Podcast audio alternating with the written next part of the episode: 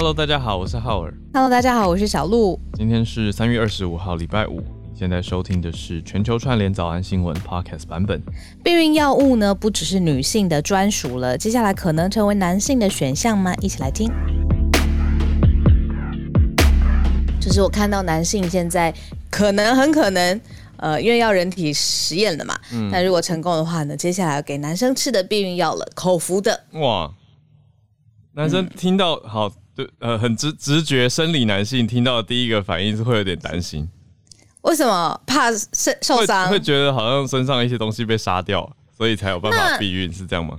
那为什么女生长期吃那么多的避孕药，我就知男生不道你要问担心？这个，我也担心呐、我一样。你，也担心？我一样担心呐、懂懂懂懂懂懂，哎，这个所以，所以所以通常我我一般啦，一般我我认知我的认知，嗯。大多大家还是用比较，因为这个我我的认知是吃药比较像是化学性的避孕嘛，那嗯好像物理性的避孕应该是比较大家在使用的方法吧？好会，对对对对对，好会。不是说要健康的聊吗？要健康的聊。对啊，所以对，但这要怎么聊？我又想跟你讲，然后又嗯怕那个就是儿童。我们又没有 NCC？哦，没有 NCC，这还好啦，而且其实啊，我讲实在的，我国中一年级的时候，虽然我后来才知道，不是每个学校都一样，不是啦，你不要，我说的是 健康教育。我国中一年级的健康教育课，期末考第一学期的期末考，那个健康教育老师就是要我们每个人到前面，老师手上拿一个香蕉，然后大家都要用物理性的避孕，就是的呃保险套要，因为上课教过了，所以等于就是一些要点大家都要做到。就是不管男生女生，就是那是期末考的一个考试。嗯那我后来才知道，跟朋友聊的时候，其他不是台北市念国中的朋友，他们就说什么超前卫啊，就是说他们老师都都没有这样子，然后都要大家自己看课本什么。我想说，嘿，我们真的是同一个年代长大吗？就是发现每个学校的教法落差好像还蛮大的。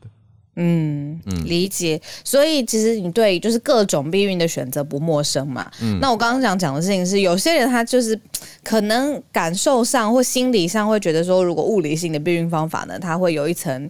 呃，隔阂或者什么的，然后所以也会问身边的人，哦或者有时候要求身边的人，你就吃口服的避孕药。嗯那以前这个都是只有女生可以，就是要这样做嘛，因为避孕药只有女生这边有这样子。那现在嗯是最新的发明是男性的口服避孕药，很可能要来了。嗯然后呢，因为他们在老鼠，每次。讲到老鼠身上实验成功百分之九十九，我每次讲到这个药物在老鼠身上试验呢，那万一老鼠本身它不想避孕呢，就是这个被试孕的这个老鼠，然后结果成功率就忽然间达了百分之九十九，然后没有看到就是、哇呃可见的副作用，然后所以被誉为说这个是一个扩大节育呃方案的一个、一个新的 solution 这样子。嗯，蛮好的，有一个新的消息让大家知道。然后呢，我们的 聊天室炸开了，我觉得大家炸开了，炸开了，很有创意有人说有人说，请问用脸避孕是是物理还是化学？我觉得太幽默。什么意思？用脸避孕的意思就像是凭实力单身一样啊，哦，懂了，懂了，懂了。就哦，是很不会聊天，很不会回我真是。黄牌口译员，懂懂懂懂懂懂懂。我觉得太可爱，谢谢大家回应，很有趣。哦，对大家大家应该有顺利醒来哈，那应该我们早安新闻有成功。好，那地狱梗，地狱梗。姐姐说用脸避孕太地狱了，真的地狱梗，我还转不过来。没有啊，啊就这样，有的人是刷脸，就去哪都可以；有些人就用脸避孕，凭实力单身啊。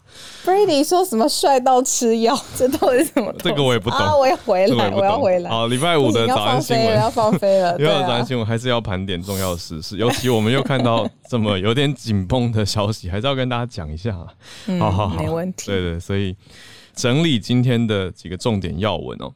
第一则呢，嗯就是看到尹锡悦消息已经从南韩这边传出来，是即将要跟习近平通话。那南韩的媒体是说，这个是非常罕见的，那第一次有这样子的情况，就是呃还没有上任嘛，准备是即将要上任的新总统，就跟其他国家，尤其是跟中国的领导人习近平要通话了。那我们待会来了解一下。那今天呢，等一下除了这一题南韩以外，还会有北韩题哦。那我们会先看到第二题是 Quad，Quad 就是我们讲的四方战略谈话。呃，通常大家俗称美日印澳。好，那美日印澳当中的，嗯，印度嘛，在在当然是其中一个很重要的角色。可是呢，现在各界在看的一个角度就是跨到底稳不稳定，还是有所动摇。那其中一个很大的因素，当然就是中国外长王毅他要访印度。那美日英澳当中当然没有中。所以你看到，哎，中国跟印度有没有一些新的来往呢？那过往中印边界有一些冲突啊，可是现在大家看到的是，好像关系改善，那会不会动摇到跨？是大家看的重点。那第三则则是北韩试射了怪物飞弹，待会来了解一下这为什么有这个称号。那最后则是乌二。乌二当中一个现象啊，我们讲的慢新闻嘛，就说麦当劳全面退出俄罗斯了。但是俄罗斯现在有一个山寨版的，或者是当地版的，不是原版啦，所以我们把它叫山寨版的，要直接接手。嗯，那我们就也可以来看看乌俄战争一个月到现在各方的制裁，还有后续在俄国当地有发生什么样的变化。那我们就先从尹锡月开始讲起吧。尹锡月要跟习近平通话，这个蛮震撼的。嗯，因为他还没有正式上任嘛，等于说就是他刚刚才被南韩的呃民众选出来，会是呃接任的下一届的这个南韩总统。但因为他还没有上任，他要直接先跟呃中国国家主席习近平通话，这个时间点呢很耐人寻味。然后同时啊，因为现在报道上面有一个缩图会。就是介绍这件事情的时候，我看到了一个比较少看到的面孔，但是现在已经就是在日常生活当中了，就是前。南韩的总统朴槿惠，他已经，嗯嗯，因为他要出狱接受治疗，然后他就是住院了，到医院里面。那同时他也获得了特赦。那这位新的南韩总统尹锡悦就说呢，接下来也会邀请所有的前总统，那包括了就是朴槿惠来参加就职典礼。那可见就是他还没有正式的就职嘛，嗯，那就要跟习近平来谈话，谈什么呢？因为接下来其实呃，我们也会谈到第三题，会跟大家说。北韩真的试射很多的飞弹，然后有很多武力的示威。那所以现在南北韩的关系，尤其跟中方的关系，还有就是疫情之后，是不是因为很难派特使，就是来，比如说真的是来沟通双方之间呃在台台面上的需要谈的事情。所以现在这个时间点，然后还有要谈的敏感程度，呃，都受到大家很大的关注。嗯。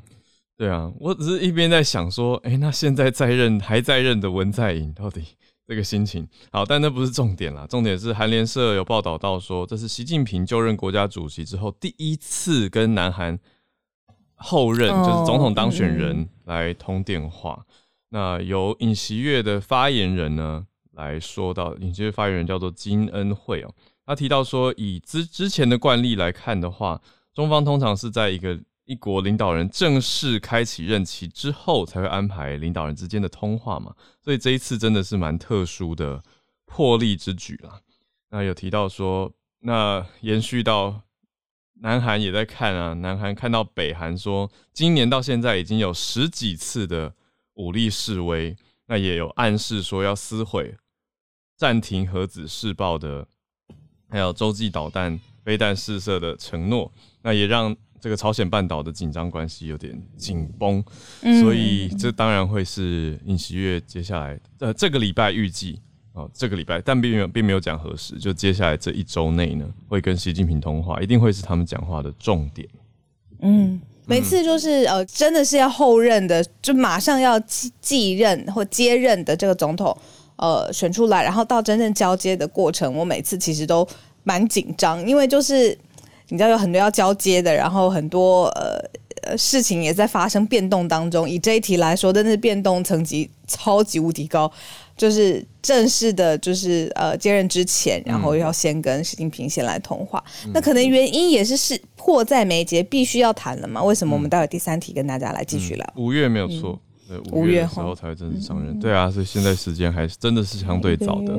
对啊。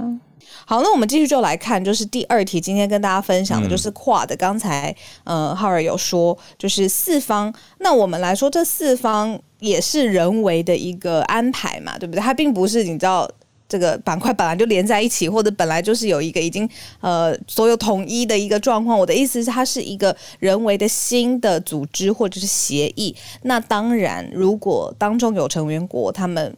想有其他想法呢，或者是他有其他不同的考量，这个跨的的这个凝聚力跟它的战略意义，虽然美方一直在说，但是很可能就会发生变化嘛。那现在发生变化的这个国家呢，很可能是印度。为什么呢？马上呢，王毅中国的外长就要去印度喽，来就是谈话。那这件事情，你看中方出马出动外长层级，然后到印度。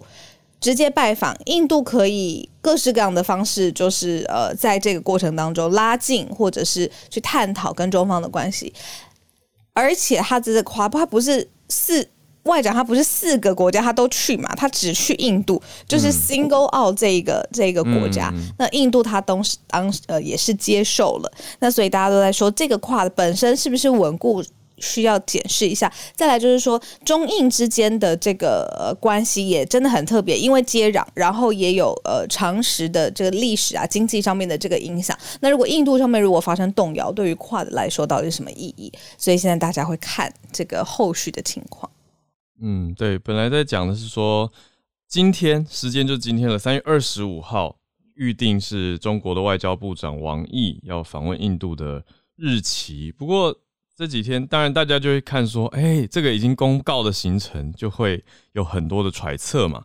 可是呢，现在更新的是，王毅他有一些言论，有一点点惹恼印度，所以到底今天会不会顺利成行，也是大家在看的一个方向跟看点。有变化？呃，微微的变化，就是呢，王毅他在前几天二十二号的时候。大大前天的时候，在巴基斯坦出席一个伊斯兰合作组织 （OIC） 的外交部长理事会，那里面全都是外交部长嘛。那中国他听到了，嗯，一个说法是说，许多伊斯兰的朋友在克什米尔议题的声音，那中国有同样的渴望，就是有传听到个传出这样子的的消息。那 Kashmir 方面呢，讲的就是说。王毅他这样子的发言，他讲到说巴基斯坦在提克什米尔，那对印度的角度来说，并不是特别的开心。印度他觉得这样子为什么要不合适的提到印度呢？他觉得你在巴基斯坦的伊斯兰会议，那为什么要拉扯到印度的题目？那他觉得，呃，查摩跟克什米尔这就是 Jammu 跟 Kashmir 这两个地方是印度内部的冲突跟内部的事情。那其他国家，包括中国在内。在内是没有立场智慧的，所以让印度有一点点的不开心，就是有点干涉他国内政的状态。那你又要去拜访人家，在前几天又提到这个，就有一点点微妙，所以还不太确定。但是以目前并没有传出改变来说，应该就会是今天会来到王毅会去到新德里。嗯嗯嗯，那很有趣的事情是因为现在战争持续嘛。诶，一个月了，然后呢，美方呢，当然就是希望，就是说，大家各国站在美方这一边的这这些盟友呢，要对俄罗斯掷出呃比较强硬的讯息，不论是经济上啦，或是外交上面的讯息，这样子。那以每日印奥跨来说呢，就是日本其实是时间点最早，然后呃。力度上面呢也是比较明显的，但是反呃相对来说，反过来说，就是印度它的对于俄罗斯之间的表态啊，或是制裁的力道啊，就是遭到了拜登批评，就会觉得说很不坚定，然后觉得立场有点动摇。嗯，那所以这个每日印号其实是美。呃，拜登上任之后非常非常重要的印太策略嘛，他不再讲亚太了，就是希望是跟这个中方有一个牵制的关系。印太策略他自己布局了很久的跨重新出现，现在里面呢出现说，哎，好像这个凝聚力哈，或者成员国之间的关系可能要再抓紧一些些。嗯嗯嗯嗯，这个比较像是大家在观望啊，在看，但是。当然，跨我们实际看今天会谈的状态也会影响。可是，光是有这个会谈，就已经有蛮多外交上的象征跟意义了。好的，那我们来到第三题，讲到回到南北韩了。北韩在试射，那试射的飞弹又得到媒体焦点，是因为这个飞弹呢蛮特殊的，大家把它冠上一个名字，叫做“怪物飞弹”。那它到底是多强大？是很厉害吗？为什么叫做怪物飞弹？嗯，而且除了这个呃名字之外啊，就是它的频率，嗯，也受到外界很多很多的关注。好，那我们讲最新的这个好了，二十四号就是试射了一个洲际的弹道飞弹啊，英文是 ICBM，是二零一七年以来呃威力最强大的武器，从北韩就直接发出。那这样子的做法呢？就是现任的这个总统呢，就声明，就是说已经违反了，就是金正恩向国际社会承诺过，就是要暂停洲际飞弹的发射的承诺。嗯，那这件事情呢，也违反了联合国现在有一个对于北韩的制裁禁令，就是不要让它一直这样子发射强大的武器啦。嗯嗯嗯。那原因会被侦查到，就是因为南韩呢，南韩的参谋部有。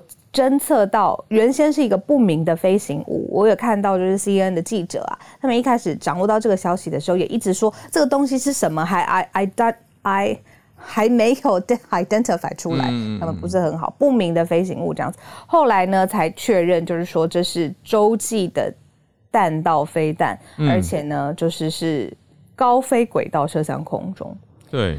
对，那这个力道跟这个威力是非常非常强大的武器的状况之下呢，美国跟南韩就有同时发出警告，就是说这个时间点啊，还有这个相对的爆炸啊，还有它的这个频率，真的是接下来需要关心的，就是北为什么一直在世界局势这么动荡的时候，一常一直在说我在这里，不要忽视我的武士军军力的这个武力。还有军事的部署，不要不要不要罔顾，就是呃，现在南北韩之间的关系，但尤其要引来新总统，所以这个是一个非常非常敏感的时局。嗯，对啊，现在试射的这一枚是往北韩往东部的海域发射，呃，预计要在发射的，这是南韩的军方昨天最新的消息哦，他们监测到的情资指出说，北韩要往东部再发射一枚 ICBM。这个洲洲际弹道的导弹，那名称叫做花松 Seventeen 火星十七。那北韩官方是已经证实了，说呃是由金正恩会来督导这一次的试射。那强调哦，北韩说法是要跟美国长期对抗。好，所以北韩的意思就是说我不是要针对南韩来，但是我是要跟美国的帝国主义长期抗衡。那我们的战略能力要准备好接受检验。那这是北韩的 narrative，北韩的叙事。那所以要用来应对美国的任何军事行为，但是大大家当然都听得出来，你 所谓跟美国对抗，就是也是对南韩提出威胁嘛。所以南韩就赶快跟美国一起来做出回应了。那又接回看完这一题，接回刚刚我们讲的第一题，尹锡悦要跟习近平谈话，更是让大家觉得哇哇哇。就是很多的面向要去关注跟去聆听啦，所以北韩这样子就是很明白白的要提升对美国的核阻力，可以这样说。那当然也是对南韩。日本也有跳出来谴责这一次的试射。补充一下，好，那我们来到第四则，标题看起来比较轻松，可是每次讲到乌俄，还是会觉得啊，就是心里揪一下。那乌俄现在的战局有一点点。奇特哦，就是有一些地方打到僵持战了，嗯，就是特别是在乌克兰这边，那大家就开始在说，哎，俄国的攻势是不是疲软啊？那是不是有点打不下来啊？等等等。但我觉得不管实际上如何，战场上还是有很多大家很不乐见的事情持续每天在发生。对，那我们稍微把镜头转到。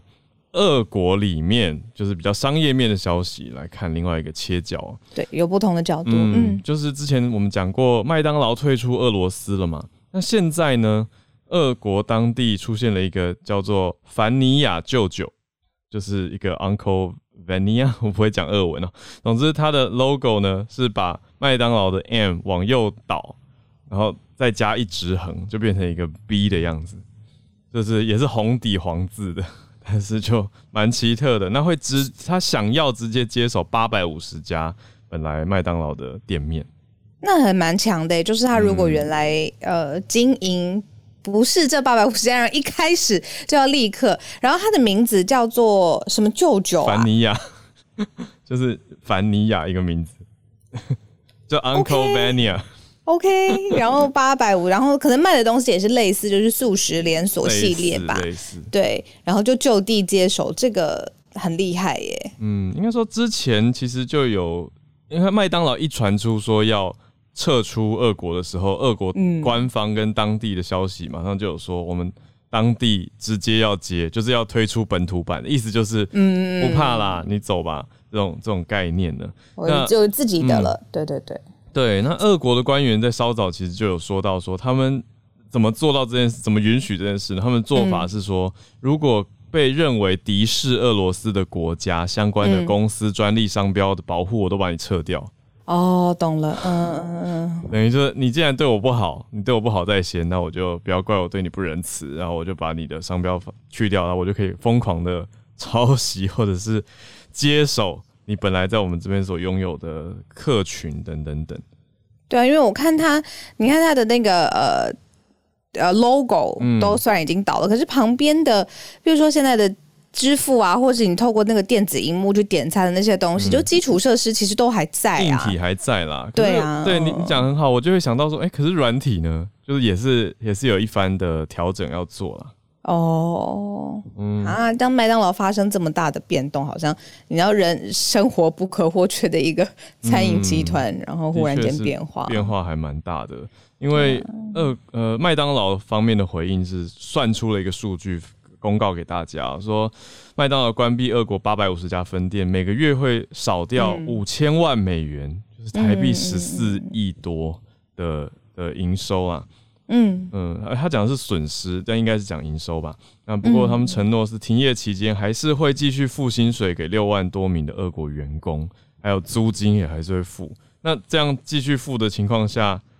到底这个凡尼亚舅舅他有没有办法真的拿到商标，而且抢下来经营？其实还是在未定之天。可是这个消息已经得到蛮多人的关注。呃，我前两天呢，跟一个已经到了就是社会耆老，就是他很资深啦，然后就是已经很慈祥、很祥和的一个耆老，嗯，的长辈在聊乌二，然后他就说。他呃的看法是俄罗斯大国会输，我就说哈，这个战争最后不是谈和平谈结束哦，是分出胜负输的。然后齐老他就很温和的说，俄罗斯的大国军力，还有他的声势，还有普丁的这个狂妄，他现在已经输了。哦，他的意思就是说，就是乌克兰以小博大，竟然僵持到现在这个程度，一个月了。对啊。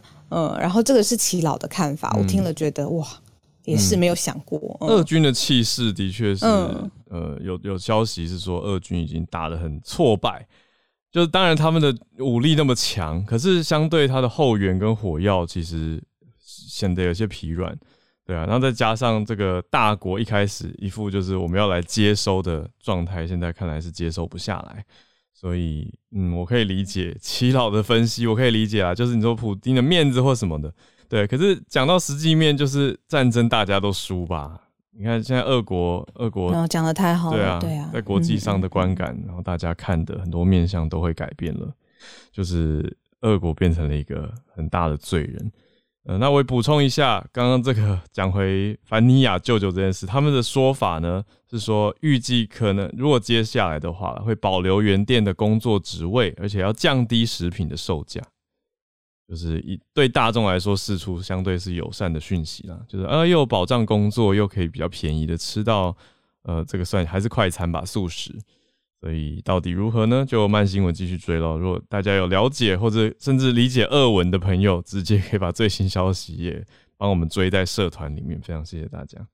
好的，那今天已经星期五了嘛，嗯，也欢迎大家各种不同的轻松一点的议题啦，或者是对于刚才讲的几题有想要补充的、分析的，然后是自己有特别的切角想要分享的新闻事件啊，或者一个观点，都欢迎举手改一下 bio，然后上来跟我们一起分享。嗯，那今天结束之后，我们就呃周末休息嘛。然后浩尔，接下来我们是不是有一个四月的连假？对啊，对不对？那同时我们也就是跟着大家一起休假，嗯，就是大家上班的时候我们在，但是大家休假的时候呢，大部分人休假的时候呢，我们也跟着休息，这样子也跟大家预告一下。对，我们预计下礼拜，呃，这次连假是六日一二。就是清明连假嘛，所以会放礼拜六、礼拜天，一路放到礼拜二哦。但是我们从礼拜五就会预计要播放专题节目，所以大家也可以来期待一下我们新的专题。呃，预计要来聊聊睡眠，睡眠跟我们身体还有大脑的关系。好，来来来，那我们来看看大家举手选的题目。先邀请到了马来西亚的记者朋友 Benjamin。这两天，新加坡的卫生部长王以康在马来西亚嘛？那昨天他来的时候，呃，马新马马来西亚跟新加坡两呃两个政府都有宣布了，就是一系列的呃。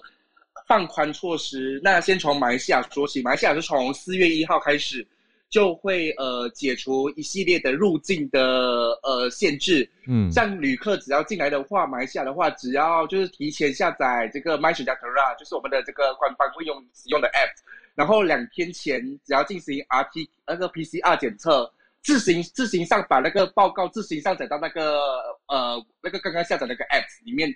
就可以就可以直接来马来西亚，然后来马来西亚过后，就只要入境二十四小时。如果接种了疫苗的话，入境二十四小时只要做快速筛检检测你是阴性的，你就不需要隔离了。如果你是呈呃阳性的话，你就需要进行。如果你接种疫苗，你要呃隔离七天；如果你没有接种疫苗的话，就要隔离十天。嗯，那还有呃，马来西亚也承认了，就是 WHO 以外的呃蛮多国家的那个疫苗，像台湾的高端疫苗也。也也接受，所以台湾人也可以直接来马来西亚，就是呃四月一号开始，对，嗯嗯然后呃这是比较呃比较多方面的。那新加坡跟马来西亚之前是有 BTL，就是呃疫苗通道，可是这个也取消，从四呃四月一号开始直接取消，我们可以直接呃开车，像跟以往就是疫情之前的方式一样，就可以开车直接到新加坡，就是不需要再有一系列的那个措施。那呃，新加坡方面的话，新加坡是三月二十九号开始，就是与病毒共存阶段。嗯，新加坡是直接在户外场所的话是解除口罩令，是呃，你们可以呃，国人不需要在户外场所不需要戴口罩。嗯，可是马来西亚政府还在观察这这方面的趋势，所以没有这么大胆，就是口罩令还在，国人还是还还是需要戴口罩。对，嗯嗯嗯。哇，这个就是之前你来跟我们分享的四月一号预计的消息的更新跟更多的细节，非常谢谢 Benjamin。对啊，我觉得我明确的，嗯，更多细节了。对啊，我蛮蛮重大的开放，就等于不是说全面开放，但是是有打疫苗的话进来，基本上呃是二十四小时内做一个快筛 PC，呃不是快筛，是 PCR 的检测。那不止 WHO，就是各各呃只要呃获得国际上。比较多普遍承认的认可的话，对普遍上都可以接受。像台湾的高端疫苗也可以接受，嗯嗯，像呃呃印对印度的人倒也也接受到，所以都 OK 的。对，相对是蛮广泛的认定。那当然对台湾也是一个好的肯定，跟高端疫苗的肯定啦的一个消息。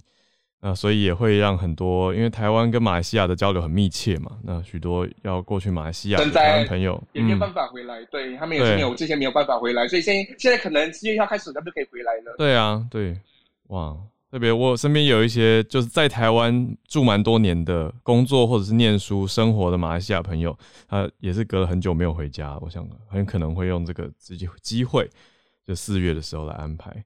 谢谢 Benjamin，好。呃，大家也知道说，哎，口罩令马来西亚还是在持续。其实就跟我们之前讲的一些欧洲国家一样。我后来法国的朋友也帮我跟帮跟我补充说，哎，法国在大众运输上，大家也普遍都还是戴着口罩的。好，那我们再继续连线。三人心体老师，我今天想要分享的，可能啊，我我希望是个好消息啊，因为大家从二月二十四号看到。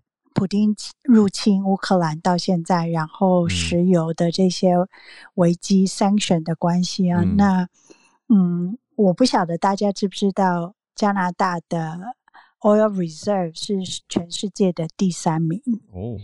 那嗯，苏俄他们是占全世界的四点八 percent，加拿大呢，我把数据拉出来是占十点四 percent。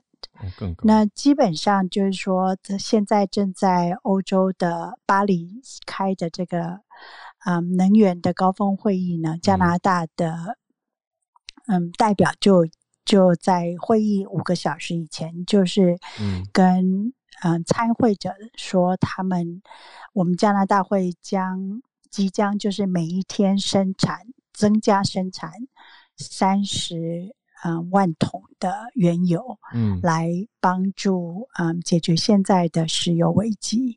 那嗯，如果你以 oil reserve 来看的话，加拿大其实是蛮有实力去帮助嗯世界各个国家去解决现在面临的这个嗯挑战吧。因为嗯大部分的欧洲国家都是说，他们希望能够慢慢的变成就是跟苏俄的嗯原油不啊、不依赖。不好意思，嗯我就直接用英文直接这样翻，就希望是比较脱离 independent。嗯，脱离本来的依赖。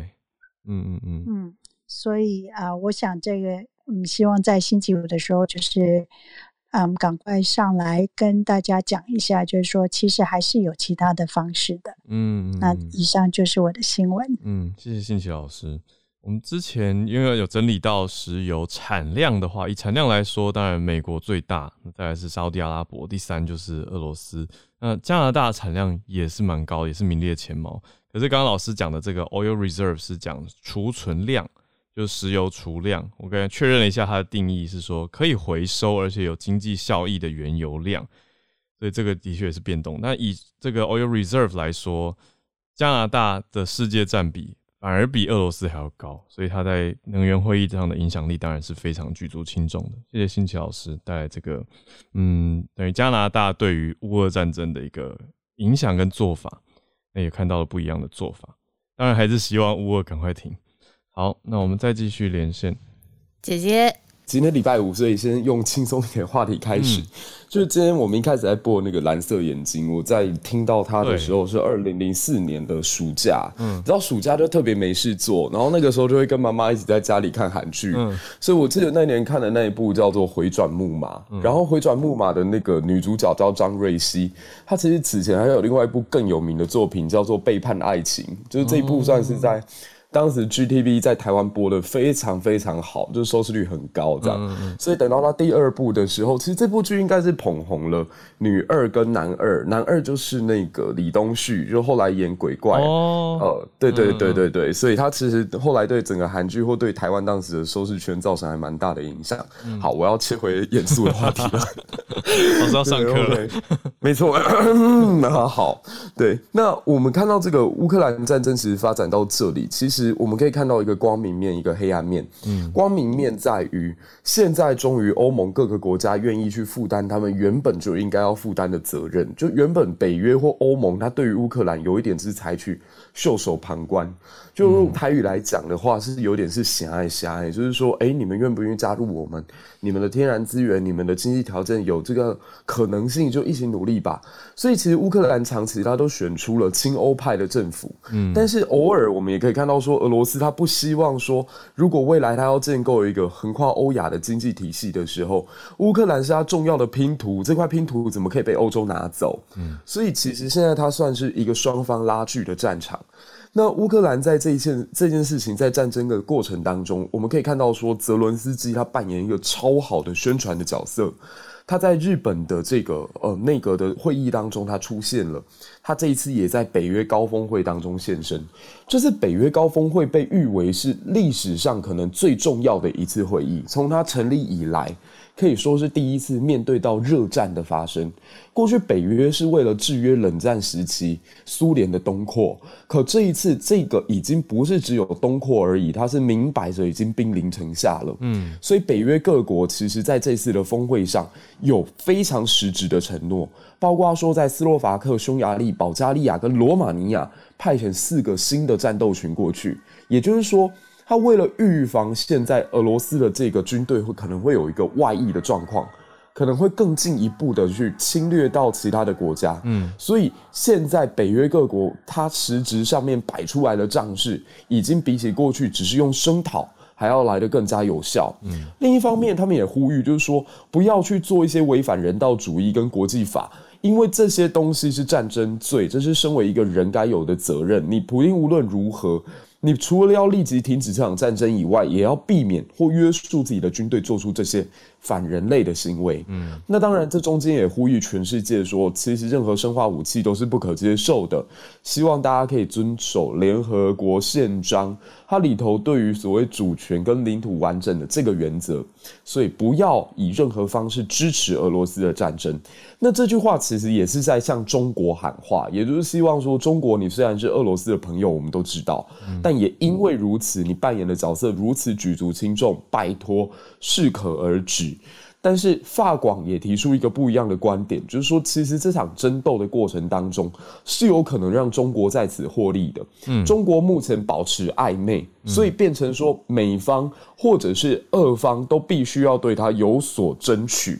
那要争取很简单，在国家与国家之间，那就必须得拿出真诚的利益跟筹码。嗯，所以中国这一轮的崛起会进一步导致亚太地区的不安，这也是为什么。日本他们会去讨论说，是不是应该要重新建构自己的军队，是不是应该要修正宪法第九条条，甚至安倍晋三也喊出台湾你们很危险，北京统一台湾的时程表有可能提前。对我觉得这个可以整体趋势一起来看。嗯，以上是我的分享，谢谢，谢谢姐姐。对我觉得中国对俄国态度实在是真的很暧昧，那再加上你刚刚讲最后那个，我很有感，因为最近在看一些。各国媒体的报道要整理嘛，那就看了好多媒体都一直在分析台湾，台湾，台湾，就是因为乌俄的这个脉络，对，那就觉得哇，各国好像紧张程度跟关注程度都不同于以往了。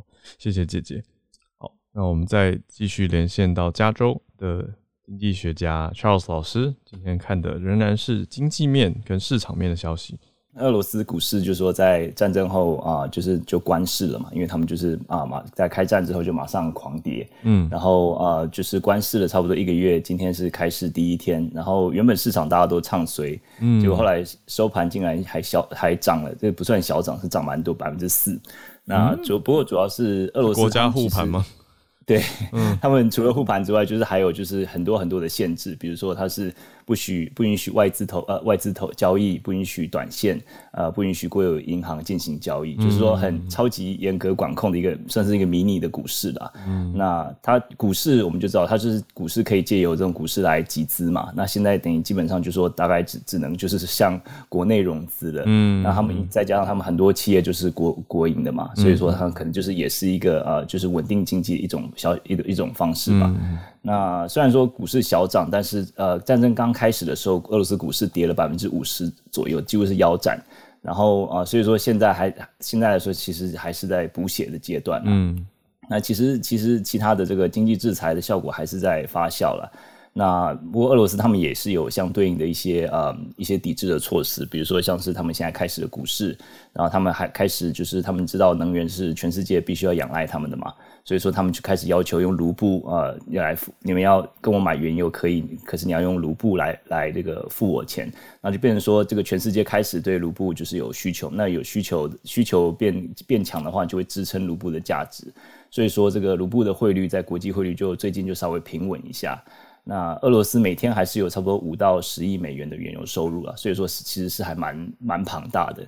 那刚才新奇老师有说过，就是像这个原油储存嘛，那加拿大之前美国也有说要要开放这个战备储存，那当时其实呃效果其实是很有限呐，就是就是说叫呃 a drop in the bucket，就是。就是就是一呃一一帮助大概是有，当然当然是当然是影响可能并不大。嗯，那不过目前来讲，呃一般来讲预测就是说，俄罗斯的呃二零二二年的这个预估预估他们的通膨大概会达到百分之十五左右。嗯，然后他们的 GDP 大概会呃跌到差不多百分之十三左右。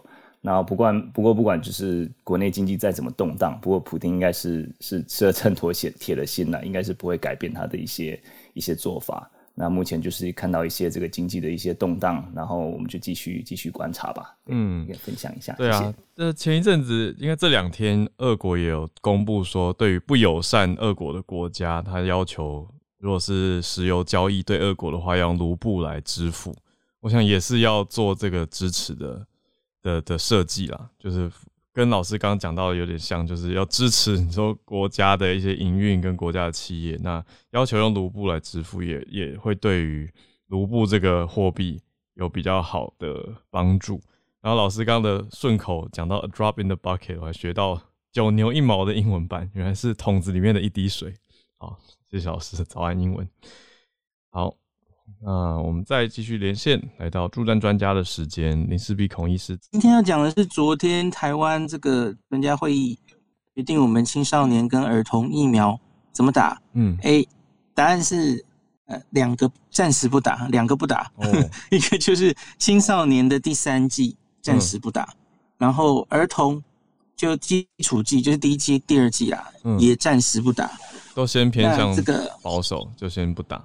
先先保守，那就是等待更多资料出来再做决定了哈。嗯那在现阶段做这个决定，我觉得是合理了哈。嗯嗯那他各自当然里面还有一些理由哦，那就是说这个等一下哦，怎么拿不出来？哦 那另外还有一个插曲，就是他还说这个十二到十七岁青少年哦，莫德纳可以打哦，因为现在莫德纳在有一些国家青少年也开了哦，美国是没有开了哦，可是很多国家莫德纳青少年有开，所以我们也顺便让莫德纳可以打到青少年十二到十七岁。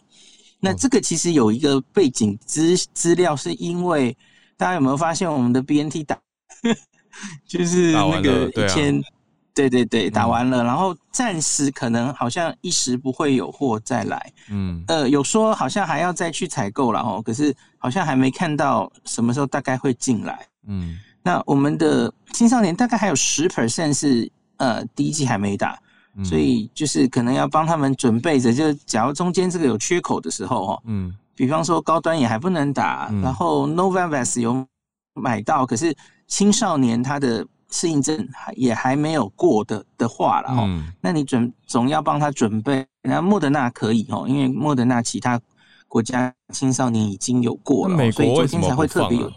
哎、这个我真的不知道。嗯美国的莫德纳的儿童跟青少年，嗯他明明就是在很多国家已经先过了哦，嗯可是他就是还没有，呃，嗯卡在中间。我不我不太确定，因为我没有听到他们说理由。嗯嗯那可是像是欧洲，像是很多国家都有哦。嗯有一个理由，有可能的是说啊、大家记不记得，同样是心肌炎，那莫德纳在北欧还有在日本哦，那时候被打出来这个产生心肌炎的比例比这个 BNT 高。嗯那在日本的资料我，我比较在乎，因为跟我们都是东方人嘛，哈、嗯打 BNT 心肌炎的，呃，打莫德纳第二剂，在男生哈十几岁的男生心肌炎的几率是莫这个 BNT 的八倍。嗯那所以北欧有一些国家甚至就是规定十几岁年轻男性避开莫德纳不打了哈。嗯也许跟这个有有一点关系，他们需要看到莫德纳更多的安全性资讯才、嗯才想过了哈。嗯一一个可能是这样，那另外是，嗯，我我们的话跟这个我们暂时不决定，决定儿童暂时不打，我觉得当然可能有很多理由了哈。嗯那主要他就是说，还希望能看到更多安全性跟整体施打之后大数据的疫苗保护效益出来，嗯再再说哈。那这这我昨天有大家跟大家分享过嘛吼，因为就在这个奥密克戎的时代，已经是防重症为主了，防住院为主，而而不是去看期待它可以让你不感染，然后或是你不会传给别人，这样子的效果其实已经没有那么好了哦。嗯那所以在年轻人打、儿童打，其实他们本来就轻症居多，而且到奥密克戎的话更是这样了哦，因为这个病毒本身又弱化了，所以在这个状况下还去打年轻人跟儿童的疫苗，我觉得当然真的会比较斟酌哦，是不是真的利大于弊哦？那另外也跟刚刚说的哦，假如我们真的要打儿童的话哦，那目前其实呃，先先不管中国的疫苗哦，那全世界其他的疫苗在五到十一岁可以打的哦，那现在其实就只有 BNT。嗯可是问题是，他真的要打的话，你应该要去买 BNT 有儿童剂型哦，一个嗯橘瓶，然后它是只有大人的三分之一剂量，然后它是用不同的缓冲液，所以我们现在其实是全部的 BNT 都用完了。那像香港其实就不管这件事了，香港是直接把大人的剂量抽三分之一去打，嗯，那辉瑞一定很不高兴哦。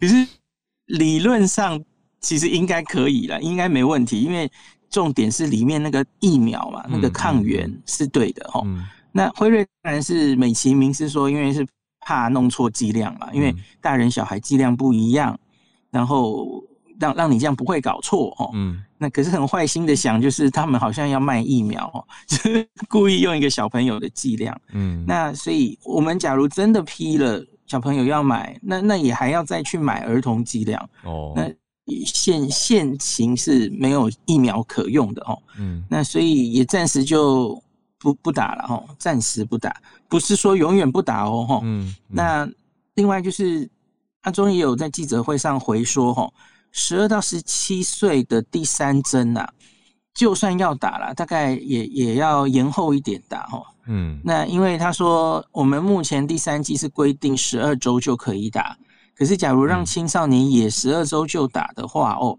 那那会担心哎，心肌炎会不会比例比较高吼？嗯那所以因此，就算要打的话，也延后打，嗯那大概会延到五到六个月左右。嗯那我个人觉得这个数字是是对的，是是 OK 的。嗯，你要我我建议的话，我其实会建议不只是青少年哦，就嗯。就我好像也回答过浩尔过嘛哦，比较年轻的人，没有什么慢性病的人，对啊。我觉得你的第三季可以再抓六个月，嗯嗯。然后观察一下接下来的会不会有变种病毒，然后嗯。会不会有新的次世代疫苗出来，嗯。然后决定你打什么第三季。嗯。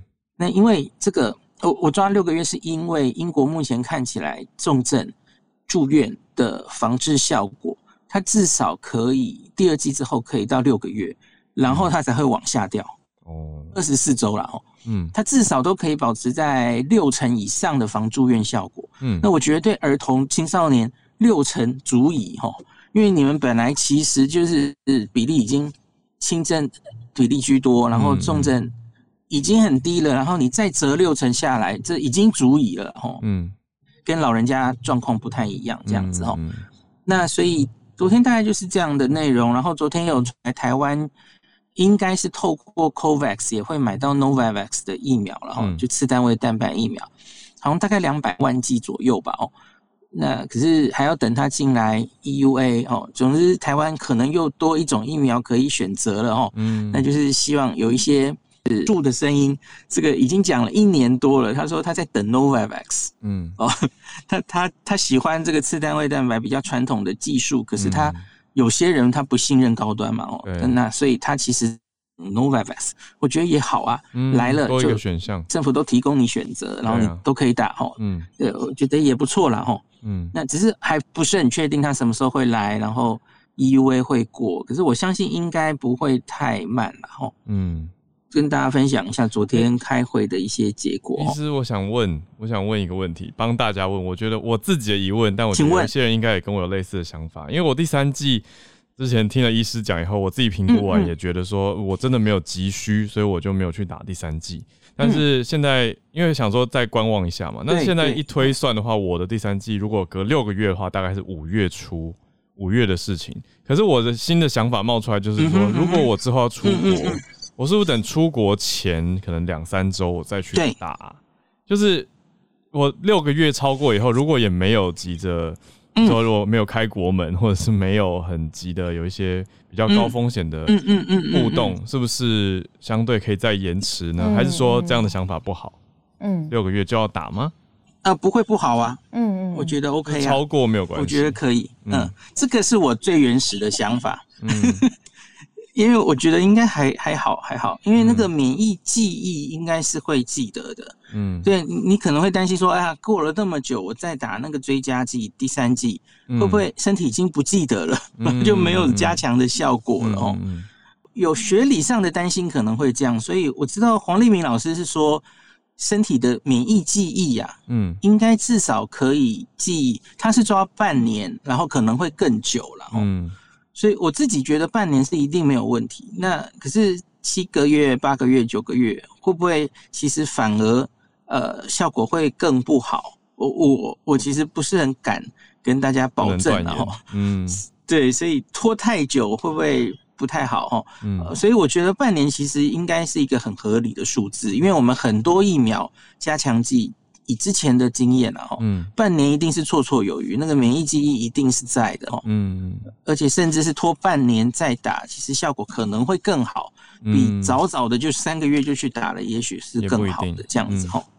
那你自己斟酌吧，我觉得应该还可以啦，哈，就是嗯。故意在有机会出去之前才打，也也是个想法。我嗯。我原本最初的想法也是这样子。嗯嗯，那呀。后来医师改变了什么想法？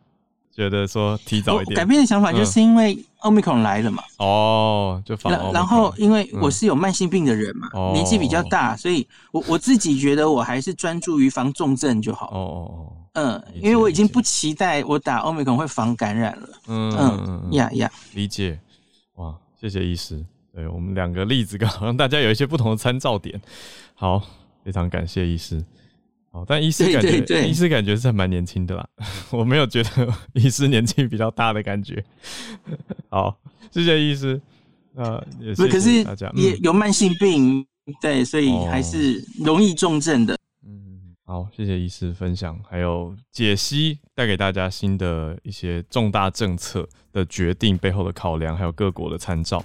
那也谢谢今天所有上来串联的朋友，Benjamin 信奇老师，还有百优姐姐姐老师，还有 Charles 老师，谢谢大家。那我们今天礼拜五的串联就来到了尾声，就祝大家周五愉快，还有周末愉快。谢谢大家，那我们就下周同一时间早上八点钟的时间跟大家再见喽。大家拜拜。